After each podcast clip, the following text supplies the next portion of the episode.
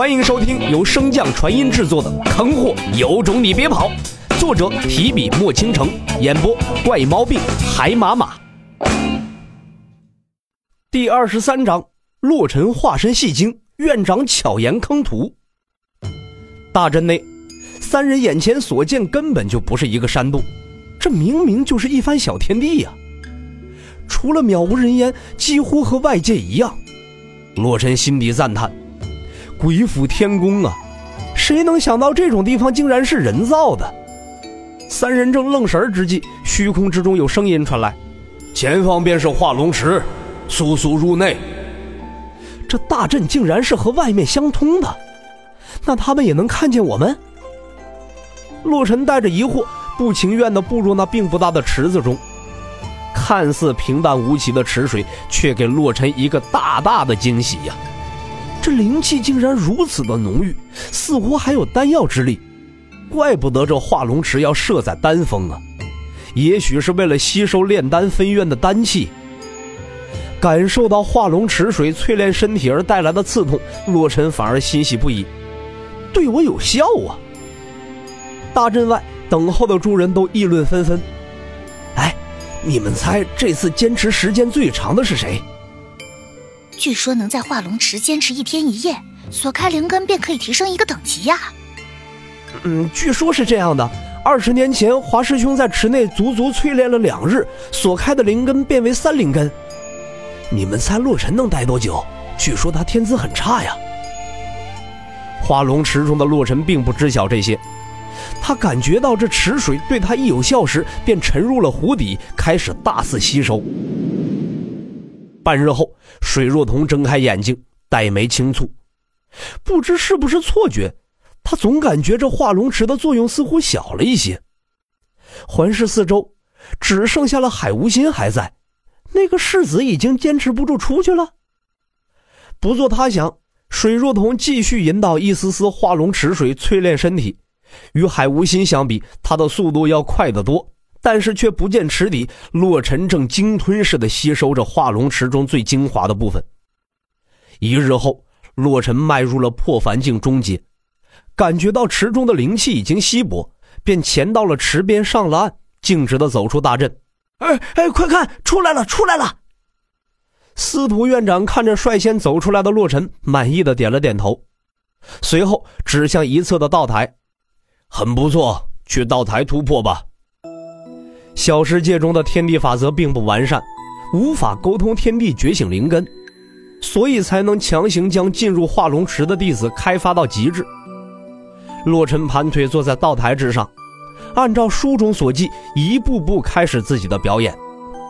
在众人期待的目光注视下，洛尘极其坎坷地觉醒了一个风灵根。哇，风灵根！有啥大惊小怪的？只要进化龙池，最少都是双灵根，变异灵根都很常见。海无心和水若彤待的时间更长，会不会再有第三个灵根出世啊？洛尘在道台上默默地巩固着自己的境界，神识却在观察众人后方的一个少女上官铃兰。洛尘心里暗骂：还真是阴魂不散啊！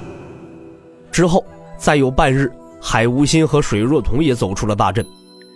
水若彤看向司徒院长道：“化龙池似乎出了一些问题，灵力快要耗尽了。”“哦，嗯，你们两人先在道台觉醒灵根吧，这里的长老会为你们护法。”说罢，司徒院长便急匆匆地走进大阵之中，前去探查。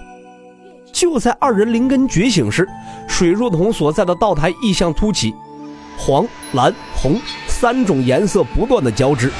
在其身后形成灵根勾连经脉的投影，勾连完毕之时，所有的异象一瞬消失，好似从未出现过。那是金水火灵根，那是雷火灵根，和化龙林的圣子南宫明一样。这么厉害，那岂不是新生中天赋最高的了？这种天骄注定会成为我们书院的首席的。在水若彤耀眼的天赋下。海无心的雷灵根和洛尘的风灵根便暗淡无光了。洛尘望着众星捧月般的水若彤，不屑地撇撇嘴，随后继续老神在在的划水。演完了就回来吧，你的灵宠状态不太好。洛尘心中突兀的想起了李长风的声音，随后急忙起身离去。唰，院长封上。师傅，您刚说小脑斧怎么了？洛尘望着又在睡觉的小脑斧，皱眉问道。李长风答非所问：“你这灵兽恐怕并不是来源于这片大陆吧？十年前同你一起来的。”洛尘的心跳突然漏了一拍，有些警惕的看着这位天行国的第一人，并未言语。